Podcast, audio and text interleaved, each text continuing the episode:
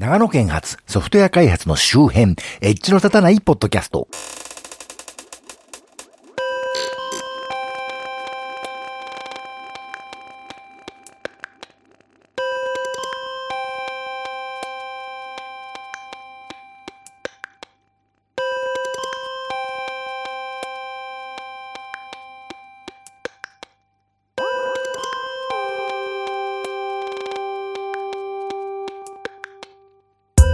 ども、長野県在住コンピューターで楽しいことをしたい人、そして、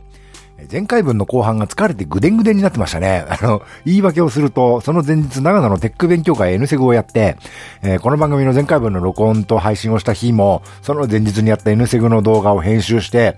YouTube に上げたりしてたもんで、結構疲れてしまってました。なんかまるで玉結びに出演中の町山智博さんみたいでしたね。まあ、映画の話をしていたんで、むしろちょうどよかったかなと思った、マッチこと町田です。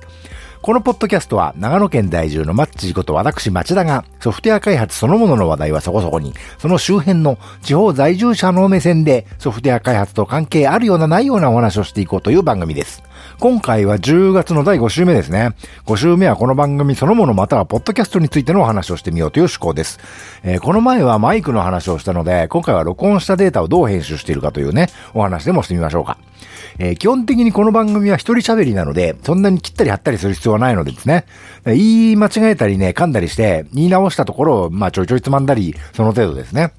で、最後に音の感じの修正をします。えー、基本的に編集はいくつかのソフトをね、そんな高くないものというか、まあマイクとかにね、そういうのにおまけでついてきた商用ソフトも試してみたんですけど、私は Mac とか Windows とか Linux とか OS をまたいで使うもんで、やっぱしそれらのね、環境で同じように使えるソフトが色々と助かるもんで、オープンソースソフトの Audacity っていうのを使ってます。これ一時期いろんなオーディオ機器にバンドルされてたりしたんでね、あのー、まあオープンソースで無料ですから、ポッドキャストやってる方で使ってる方多いんじゃないでしょうかね。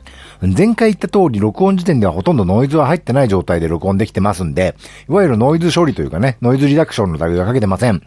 ノイズリダクションかけるとやっぱちょっとね、音のダイナミクスが減じてしまうというか、まあ勢いがなくなっちゃうんですよね。で、使ってるマイクというか、サウンドレコーダーは前言った通り、 Zoom の H2n というね、ステレオマイクなんですけど、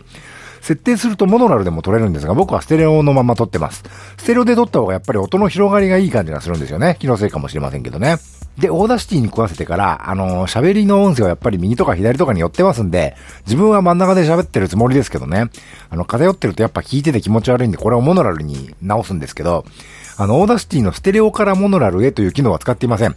これは Audacity に限らずという、どういうソフトでもそうだと昔から言われてるんですけど、あの、ステレオ音声をね、モノラルにミックスダウンするとやっぱ、音の広がり感がだいぶなくなっちゃうんですね。で、それよりは左右どちらかのトラックだけを取り出してモノラルにした方が、だいぶマシだと言われてます。これ科学的に根拠あるのかどうか、正直僕はよくわかりませんが、確かにやってみるとそんな気がするなという程度ですね。で、 Audacity は実際の画面上のトラックの左端の上にある、 Audio Tracks って書いてあるところを、あの、クリックすると出てくるメニューに Split Stereo to Mono というのがあるんで、それを実行すると右のチャンネルと左のチャンネルが別々のモノラルトラックになります。で、まあ、でかい音で取れてる方のトラックだけを残してもう一方は削除しちゃうという感じですね。で、残した方について、まあ音量というか音圧というかね、まあ聞こえやすいように音をでかくしたいわけです。最近、ポッドキャストはマイナス 16LUFS、LUFS っていうのは Loudness Unit フルケー Full Scale っていうらしいんですけどね。まあそういうのはいいらしいなって話があるんですけど、 Audacity で LUFS で調整する方法は私は知らないので、あまりその辺は気にしてないです。 Audacity の標準エフェクターでコンプレッサーってのがありまして、まずこれを全体にかけます。その時に圧縮の後0デシベルになるようにゲインを調整するというチェックと、ピークに基づく圧縮というチェックは両方外して、後のスライダーは特にいじらなくていいと思いますけどね。それで OK して全体的に音を鳴らします。普通に一定の、あの、音量で喋ってるつもりですけど、やっぱり声大きくなったり、小さくなったりするんですよ。で、このね、あの今のコンプレッサーで2つのチェックを外しとくと大体全体的に同じくらいになりますね。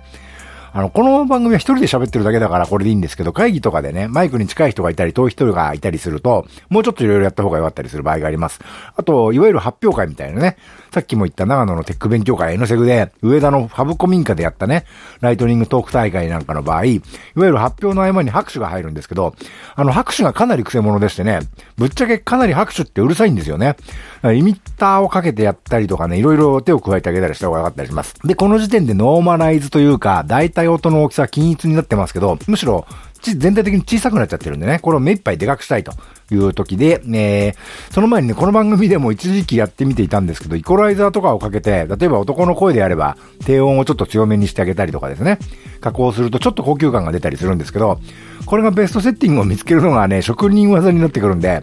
うちの番組ではめんどくさくてやめちゃいましたけどね。で、あと、まあ、音を大きくします。えー、大体はもう一回コンプレッサーエフェクトをかけてあげるといいです。その時にさっきチェックを外した圧縮の後0デシベルになるようにゲインを調整すると、えー、ピークに基づく圧縮っていう2つのチェックを今度はオンにしてやると、あの、画面のね、あの、レベルいっぱいに、音が大きくなります。これの他にも標準エフェクトの増幅というのがあって、これをかけると波形はなるべくいじらずにできるだけ目いっぱい音を大きくしようとします。これだと音、音質はあんまり傷まないというかね、自然な音のまんま大きくしてくれるんですけど、音圧というか迫力がね、ちょい足りない感じします。この辺はまあお好みですね。だからうちはコンプレッサー2段掛けの場合が多いです。まあ楽ですからね。で、その後にいろんなところからお借りしてきた主にクリエイティブコモンズライセンスの音楽と合わせます。音楽を後ろにうっすら流す紅葉はですね、なんとなく僕みたいな素人の喋りでもポロっぽく聞こえるということと、何よりちょっとしたノイズは気にならなくなるということですね。あの、前に、あの、この番組リビングで録音してるから隣接するキッチンからの冷蔵庫の音が入っちゃうって言いましたけど、あの、音楽入れないと結構グーンって気になるんですけど、音楽入れることによって全然気にならないでしょ？まさか気にならないと思ってるのは僕だけってことはないと思いますけどね。で、最終的に MP3 に書き出します。えー、AAC でもいいとは思うんですけど、やっぱ一番再生できる環境が多いのが MP3 なんでね。例えばストレージ系の、あの、ウェブサービスなんかにぶっ込んで、 Dropbox みたいなね。で、iOS のクライアントアプリでちょっと確認のために再生ということもあるんですけど、意外に AAC に対応してないサービスとかクライアントがまだまだあるみたいなんですね。で、ここでステレオにするかモノラルにするかというのがあります。単に私なんぞというおっさんが喋ってるだけなんで、あの、ステレオだからって嬉しいことは特にないと思うんですけど、生地後ろに BGM 入れてるんでモノラルにしちゃうと結構貧乏臭いんですね。昔の番組、この番組より前にやってたのをやってた時に、あの、ブルキナファソとか、結構遠くの国によく出張されてる方に聞いていただいていて、今でも聞いてくれますかね、その方ね。あの、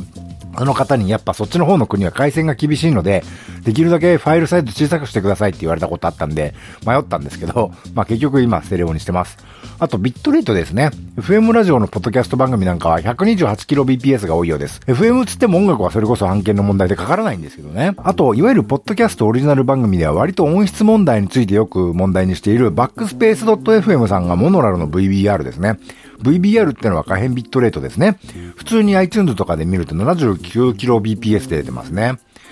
まあ、 backspace.fm さんはマイクも編集ソフトもプロ仕様のかなりいいものをお使いなのでそれでいいっぽいんですけど、うちはそこまで下げちゃうと結構貧相な音になってしまうので、あの、基本的には Audacity でね、あの、VBR の80から 120kbps っていうやつでエンコードしてます。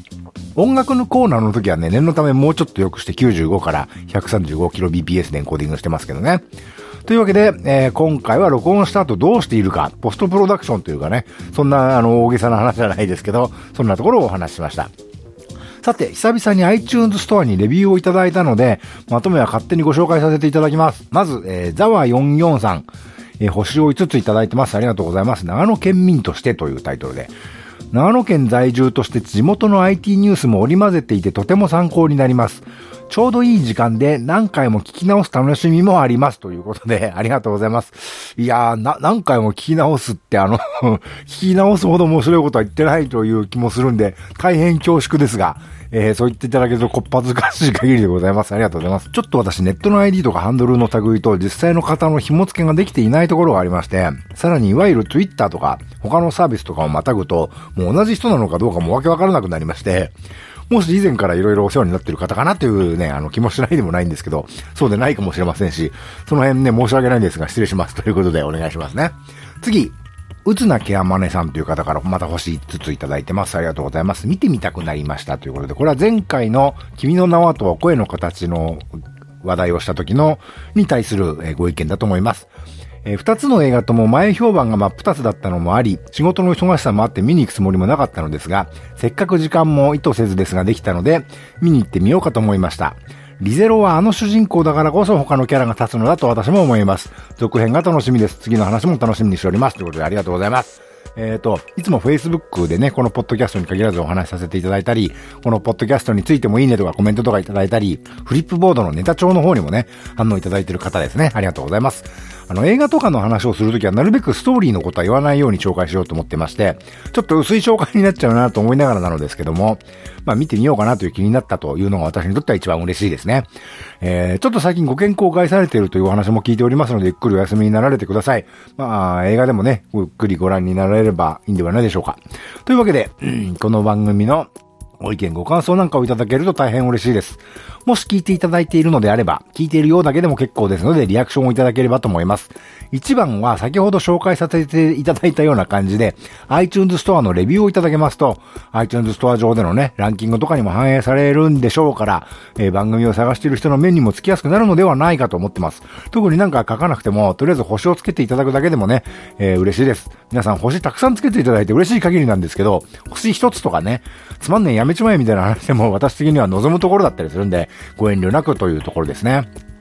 iTunes にレビューを書くのは結構操作がめんどくさいので、よくわからんという方は Twitter、Facebook にコメントなり、リプライなりいただけるだけでも大変嬉しいです。Twitter アカウント及び Facebook ページについてはこの番組の配信サイトをご覧ください。最近同じ内容のものをね、この番組の内容と同じものを YouTube にも上げてます。もし、ポッドキャストはあんまり聞く習慣ないんだよね、という方は、よろしければそちらもお試しください。YouTube チャンネルもこの番組の配信サイトからリンクが貼ってあります。というわけで、ではまた